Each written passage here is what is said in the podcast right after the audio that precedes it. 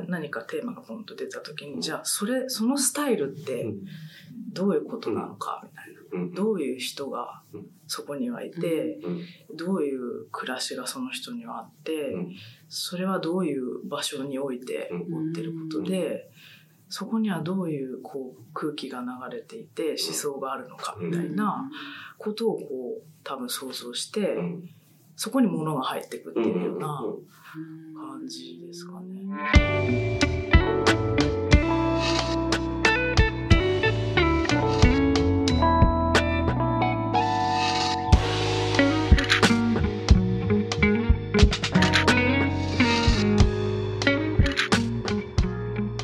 花椿カンバセーションへようこそ花椿編集室の沢木です塚田です。花椿カンバセーションは花椿にゆかりのある様々なジャンルのゲストをお迎えして楽しくトークをする番組です。今回のゲストはスタイリストの井ゆり子さんでした。いかがでした、塚田さね、あっという間に収録時間が過ぎちゃいましたね。本当いろんなお話できて楽しかったです。んね。もともとお知り合いなんですよね。そうなんです。私の学生時代のお友達が、うん。イーさんと幼馴染で、うん。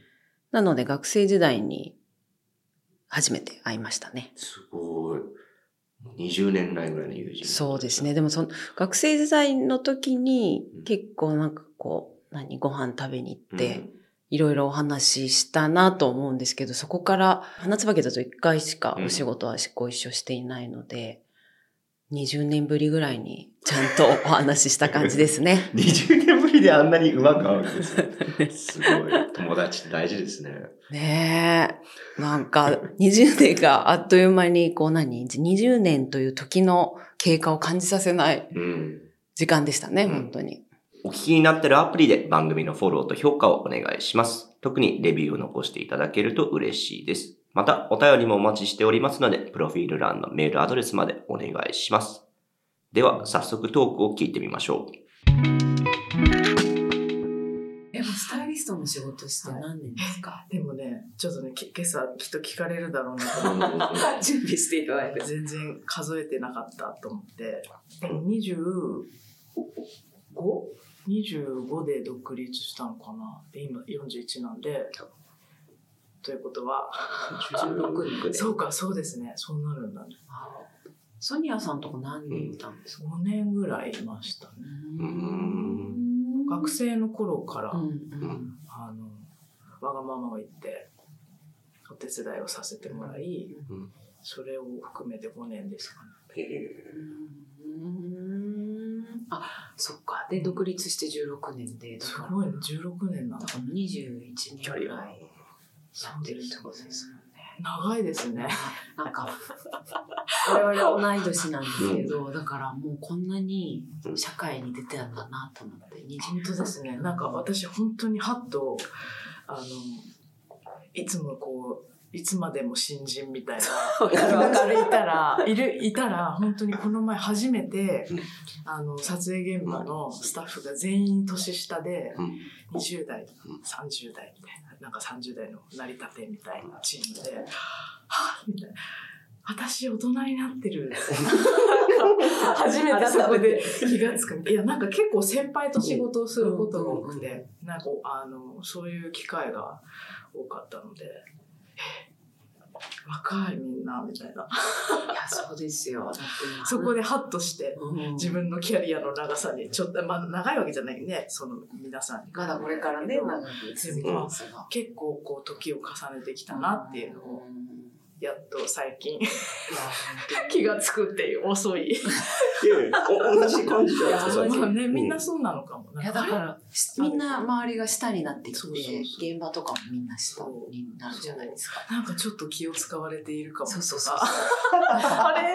なんなんでだろうそうことか。っちはさ友達みたいにもしかしてなりたいなとか思ってもすっごい気使ってるなっていうのがわかる。そうそれはすごくなんか面白かったんですけど。へえ。でもスタイリストっていう仕事をまあもう10 20年ぐらいやられてて、なんだろう仕事の仕方って変わってます？まあでもやっぱり随分変わってますね。うん。なんかい何回かフェーズがこうある気がするけど、うん。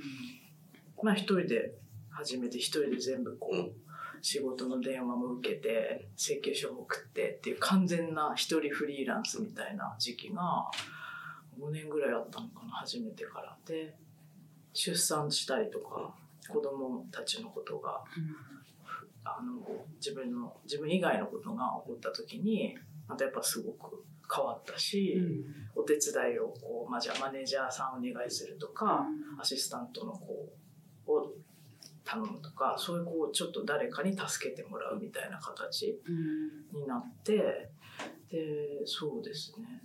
なので今はまあ、それをこうやっている感じだけど、やっぱ子供たちの成長に合わせて自分がすごいこう、変わってるみたいのもあるかな。うん。そうですね。なんかそう、まあフェーズによって変わってるじゃないですか、うん。仕事の仕方がね、うん。っていう時に、やっぱりそれが自分のスタイリングとかに現れていくものなんですか、なんか私のうん。あの勝手なうん。見解というか、はい。勝手な見方だと、なんかイイーさんってすっごいブレない軸がうん。結構つすごく分かりやすく強くあるなって思っていて。何なんでしょうか。逆は。な逆問い。何なんでしょうか、なんか、あ、このスタイリング素敵だなって思うとう、ん。大体、へインさんがやってるんだけど、うん。それっていうのが、なんか静止さと、さっきも花椿にもあるけど、なんかエレガエレガンスっていうのがすごく要素としてあるなと思うんですよね。なんかそこの、なんていうのかな、本質じゃなくて何でしたっけ、沢木さん、この前、イーさんの、イーさんのスタイリングを言語化したときに、面白い。えー。なんてこと言ってましたっけ？自分で言語化することもないし、なんか、視覚の世本界質じゃなくて、なんかこう、そぎ落とされて、引き算がすごいうん。うまくされてるなっていう感じがするんですよ。うんうん。それは。それはすごくあるかもですね。なんかそれが、やっぱり年を重ねてとか人生のフェーズがいろいろ変わっていくことで、ともっと研ぎ澄まされてきたとか、うんなんかこう、お仕事でのはい。アウトプットの仕方が変わるのかな？あ変わってーくるものそうでもなんか割と引き算みたいなことは最初からあったかもしれなくて、うん。なんかもちろん服っていうものとか、まあ、そのプロダクトとかがすごく好きで始めた仕事ではあったんですけどなんかそれなんだろう自分がその洋服作りを最初学んでてデザイナーを目指してたんですよね。うんでだから服を作る側のことを最初は夢見ていたんだけどそれがその学んでいる過程ででもその服ってそのじゃあ学校では作ったら発表してなんかなんだろうかあのトルソーに着せてとか、うんまあなんかひ友達に着てもらうとかもちろんあったんだけど発表してなんかこうどどういうコンセプトで作ってみたいなことはすごくやるんだけど作られた後のその出来上がった服の見せ方みたいなことがやっぱりもう少し自分だったらこうやって見せるのにみたいな人が作った服に対してすごい思うようになってもしかしてそっちの方が興味があるのかなっていう気づきがあった時になんかすごく着る人って大切だしその人がどういう人であるとかじゃどういう場所にあるとその服は光るのかとかなんかそういうこう感覚でスタイリストみたいなところに入っていったのでなんかその服の素晴らしさみたいなことをというよりかはまあもちろんあるんだけどなんかその服と人とその場所っていうなんかその空間的な視覚的な全体的な絵うん。みたいなことをやっぱりいつも描いていた。だからなんか人がすごく力があって、うん。あの魅力的だったらうん。洋服はじゃあマイナスしていこうかなとかです。本当にシンプルなブラウス1枚ですごい美しい絵になるなとか、なんかそういう感じがあのいつもあったかな。うん。それはなんか始めた時からずっとうん。一貫して今もあるかもしれないですね。なんかそういう場合にご自身のスタイリングっていうか、自分が着る洋服っていうのはどういうふうに選んでるんですか、なんか自分の服はなんかなんでしょうね。結構そのまあ黒子的な、うん。やっぱり洋服が主役の仕事してるからうん。すごいこうフォルムであったりとかデザインであったりとか色柄だったりとかっていうものに日々触れててうん。なんかそれをこう仕事場で扱う時になんかこうどんどん自分は黒子的になっていくっていうか、だから、なんか色もどんどんシックになっていくし、っていうのは、自分の装いに関してはあるかもしれない。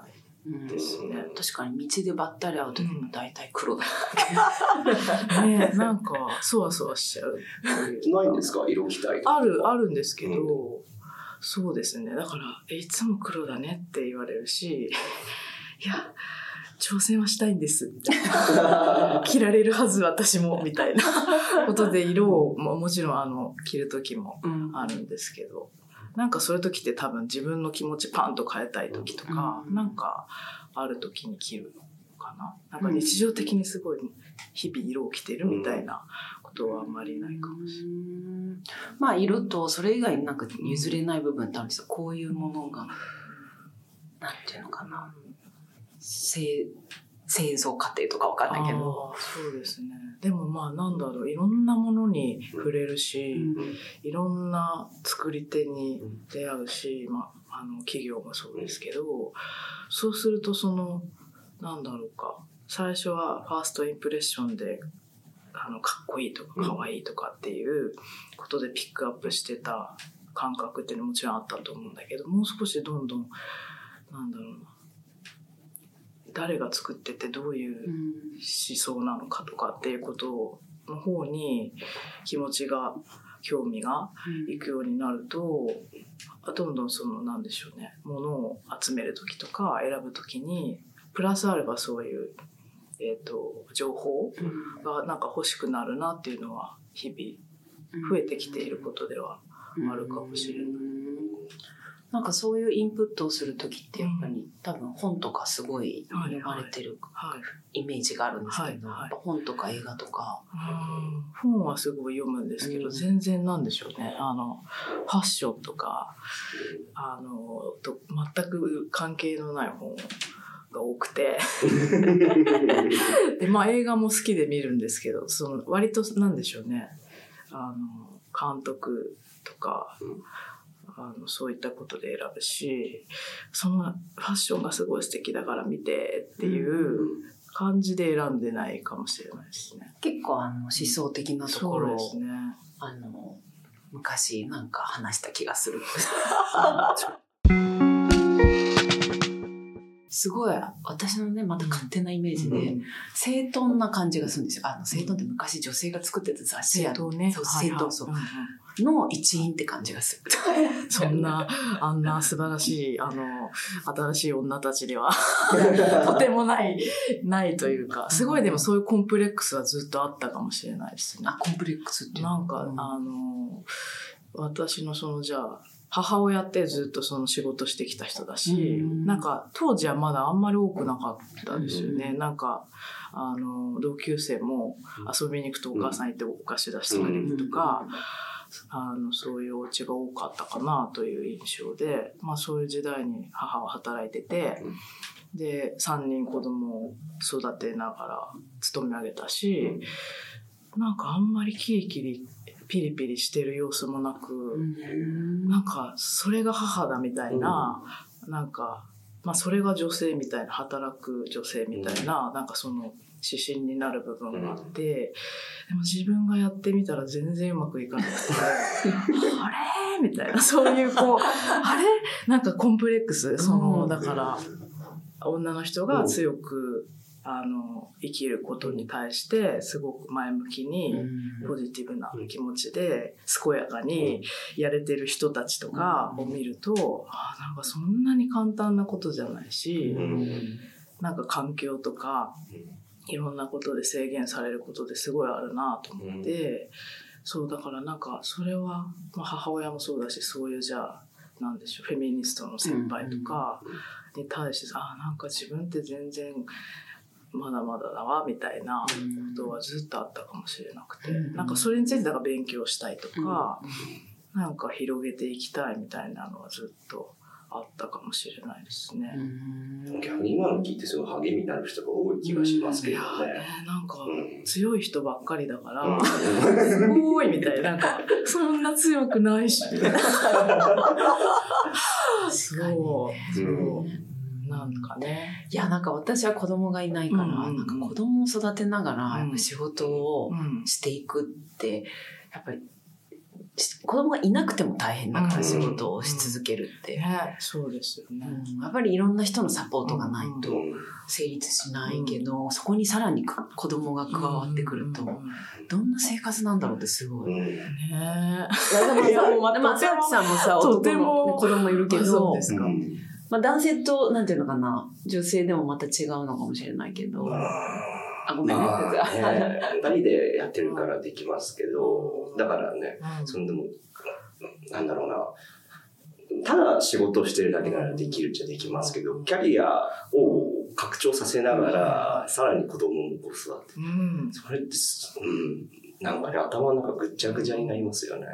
だからキャリアみたいなことを本当に一度も私はスタイリストとしてみたいなことを本当考えずにやってきちゃってう、うんだからなんでしょうね。なんていうか、まあもっと違うやり方もあったのかもしれないし、もうでも結構必死だったなみたいなのもあってうんですね。ねやっぱりあの、スタイリストっていう仕事って撮影がうんとか、うんなんていうのかな。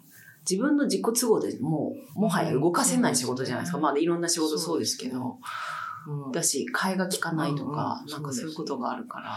そう、だから最初すごいそれに、あの、苦しんだし、でもまあ本当にあの幸運なことに両親が健康でそばに暮らしていたので、まあ、そういうサポートはもちろんしてもらったんですけど、なんかあの絶対現場に自分がいなきゃいけない仕事なんだけどだからこう行かなきゃいけなくて穴を開けちゃいけなくて。っていうもうすごいこうねやっぱりプレッシャーもあるけどごめんなさいちょっと子供が熱を出したのであの、2時間遅れていきますっていうことを、なんか、まあ言っていくしかないし、その打ち合わせは夜、その時間以降はごめんなさい、いけませんって、あの、ね、声を出していくしかないから、うんなんかそれで受けられる仕事とか、うんそれでもいいよって言ってくらくれる方たちとか、そういうことにやっぱりなっていっうんたと思うし、まあそうせざるを得なかった部分はあるけど、まあやってきたことが今、そうやってやってきたことが今その周りにある仕事ねであろうっていう、そうでよかったのかな、まあ今はねっていう感じ。いや、そうだと思いますよ。多分、その何、我々の下の世代の人たちが、まあ、こうやって働いていくときに、やうん。っぱり、私たちの先輩が切り開いてくれたように、多分そういうものを私たちが残していかなきゃいけないんだなっていうのを。なんか、あの、パワー、仕事でのパンハラとか、そういうのの、なんか結構最後世代じゃん、なんていうのかなあ、。そうです結構、ね。なんていうの、そういうのを結構こう言えないみたいな、ね。言えないけど、結構過渡期、私たち世代が結構最後だったのかなとか思いつつ。そうですね。そうかもね。教育の狭間。なんか。すごい狭間の世代ですよね。そだから、なんかじゃあ、例えば、結婚して仕事を辞めませんとか、うん。辞めますとか、そういうことの選択とか、じゃあその後の分担とかっていうのを、なんかこう、当たり前のように話し合えるうん。パートナーみたいなことができる人もいるし、まだまだできないみたいな、なんか本当狭間、うん今すごい当たり前だし、多分今その2、30代の子たちって結婚しても当たり前に、え、お互いやるよねみたいな。あとベビーカーをしてるお父さんもすごく多いし、なんか、あ、すごいいい景色になってきてるなっていうのはうん。思う、とても。うん、本当にそう思いますよ。まあね、きっと沢木さんも子育ていやー参加してる。いやさうん、でも参加してるじゃあそういうのに多分すごい怒るんで。参加じゃねえぞじゃない。その主体性が足りないとよく言われます。だから、そうそう。あんまりえ、僕、沢木さんはおいくつなんですか？今2歳半です。あ、お子さんがはいね、邪魔だな。あ俺か沢木さんは？沢木さんは？大変です僕33です。あ、だからでも多分全然それを、もう当然自分の、そうそうそあの、背負うべきものとして、あの、身の中に置いてるというか、心の中に置いてることう。である世代なのかなと思って。うんいやそうだと思いますよ。うん。いやー、すごい狭間。私たち狭間です狭間、そう。すごいなんか旧世代の姿もすごい見てるし、うんそれによっての圧力もあったし、でも新、なんか新しいあり方っていうのは、やっぱり、こう始まってるし、それを、うんと、やりたいと思う、なんか葛藤みたいな。やらなきゃとかね。そうそうそう。やらなきゃそう、だからやらきなきゃみたいなのがすごい大きかったかもですね。うん。すごいその自分の師匠にも、あの、どんどんやれと言われたし、あの、子供がいるからといって、諦めること何一つないようにっていうふうに、ゃすごい励ましてもらったし、あの、今でも会うと本当に、いつも励ましてもらうんですけど、強いんだよ。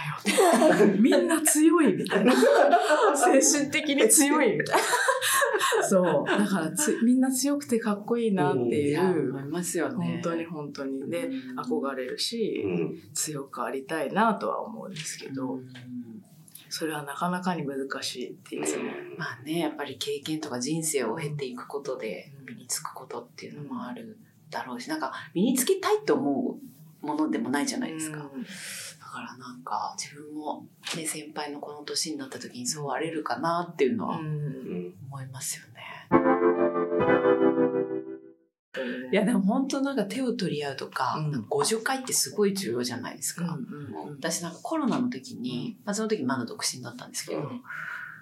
あの仕事もねそんな行かなくなっ在うん在宅になって近所の女子たちですごい女子というか女性たちでうんすごいみんなでうん。助け合ってたんですよ。へなんかその時にやっぱり女性の友達ってすごい重要だなと思って、何をどのように助けなんかね食べ物をみんなで分け合ったり。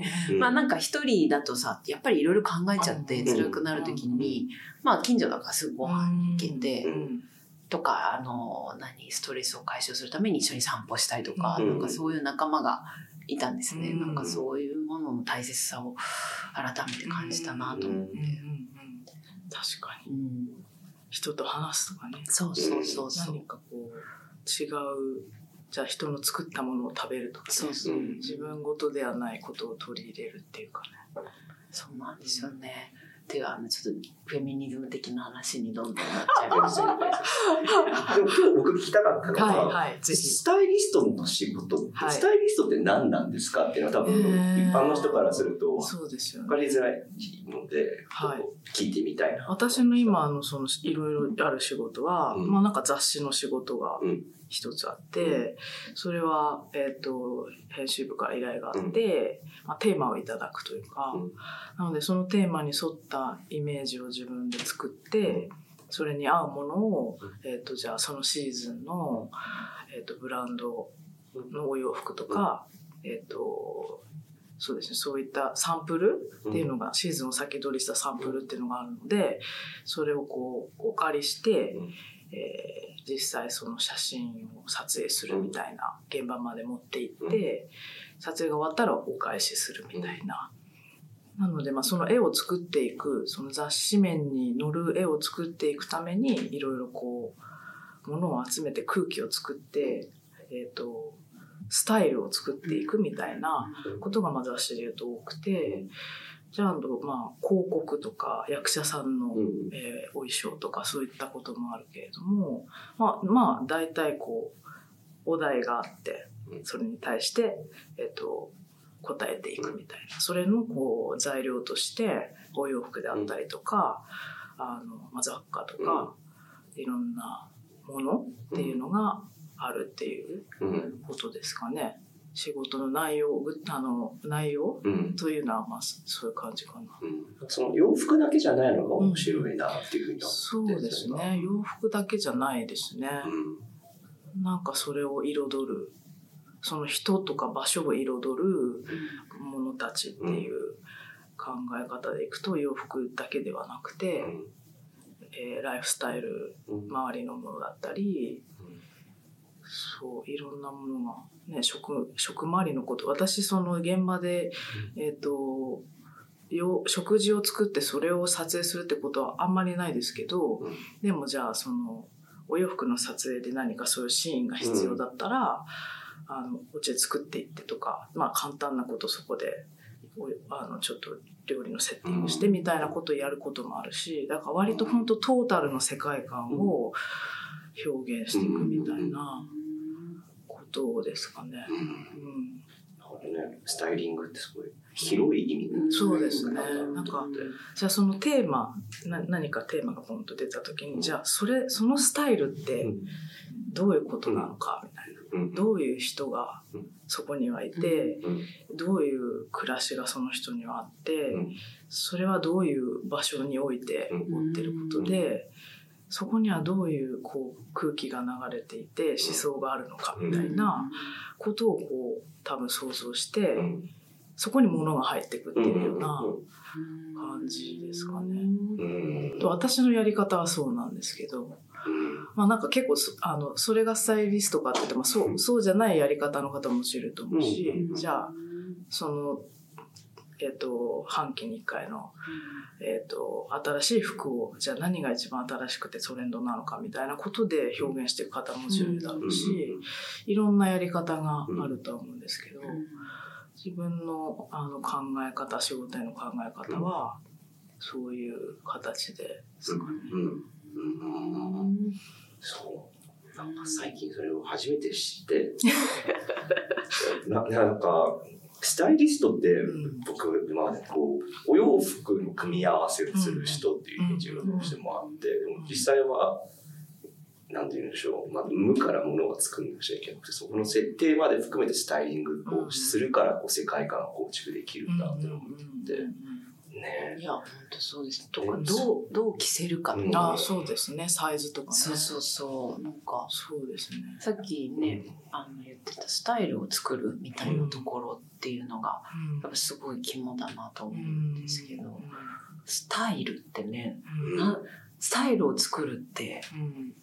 難しい。難しいですでもなんかやっぱりそう役者さんたちと仕事をするうとん。すごく勉強になってなんでしょうあの大昔のことですけどなんか俳優さんの衣装合わせみたいな時にあのまあシャツとパンツみたいななんかえ映像に映るのはシャツとパンツみたいなことだったんだけどその役者さんがこの人はこの登場する人物は白いブリーフを履いているはずだみたいな。のでその衣装合わせの時に白いブリーフを履かれてきたとかなんかこのこの役はこういう筋肉のう使い方をする人だと思うとか、うん。なんかそういうだから演じるその役者役者が役を演じる時になんか、まあ、要するにススタイルを作っていくみたいなことになんかすごい共感はあって。あこのじゃあ自分が何かプロップでプロップってこううん。撮影小道具みたいなことをシーンに持っていくときに、あじゃあこのモデルとしてえあの私たちがゆあの描いてる人は本を読んでるだとして、うん小道具でどういう本を読むだろうねみたいな。何でもいいわけじゃなくて、なんかそうそういうところまでどどのページで手を止めているといいかなとか、うん。なんかそういうことをそうなんか大切にしているかもしれない、なんかそういうのはやっぱり学ぶこと多かったですね。役者さんとか。なんかその背景にあるストーリーをうん。こう想像していくっていうその作業ってとってもあのワクワクするけれどもなんていうの何が正しいかわからないじゃんうんうんうんそうですね。うんっていうのもあるけれどもなんかそのイマジネーションみたいなところのなんかインインプットそれをこう鍛えるっていうかそれをしていくための作業が多分日常にねいろいろされてるんだろうなと思って。しているんでしょうまあ多分ねさっきわからな いさっきの話を読んだりとかうんやっぱりいろんなものを見に行ったりとうんか、そういうところにつながってくるんだろうなと思って。へへえ。え。いや、大変な、大変な仕事だよなと思って。私ね、ディテール気にしだしたらね、そうそうそう。気にするか。まあだそうだからあるところでこううん。線引かないとパンクしちゃうんで、うん。まあそれはあの折り合いをつけながら。その時に。折り合いのつけ方をうまくなる。まあね。そう。だから、あの、編集の人だったりとか、あとディレクターとかフォトグラファーたちと、やっぱりそのあたりの共有認識みたいなものをそうですね。作っていくっていうのは重要ですね。そうですね。そういうことする打ち合わせ多いかもしれうないですね。んそういう時ってビジュアルでみんなですり合わせていくんですか？なんか。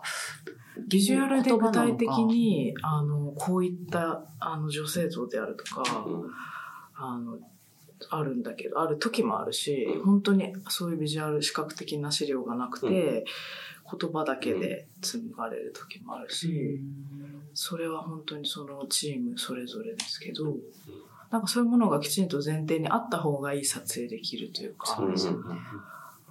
まあ一方でなんていうか、すごい瞬発力っていうか、その場のエモーショナルな、あの、偶然性とか、なんか、で、出来上がる世界も、いつも面白いなと思って、興味深くはいるんですけど、だからまあどっちもあるっていうのが、うんあの、いいのかな。うん学びになります。なりますいやいやいやいや。前編お楽しみいただけましたか？では来週の後編もお楽しみに。